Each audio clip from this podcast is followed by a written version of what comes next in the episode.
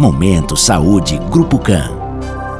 Olá, sou o Dr. André Maltez Amaral, médico radiologista do Grupo CAN e especialista em radiologia musculoesquelética. Hoje falaremos um pouco sobre artrorressonância magnética. Este método diagnóstico consiste em um estudo por ressonância magnética efetuado logo após a realização de um pequeno procedimento no qual é injetada uma solução com meio de contraste na articulação a ser avaliada.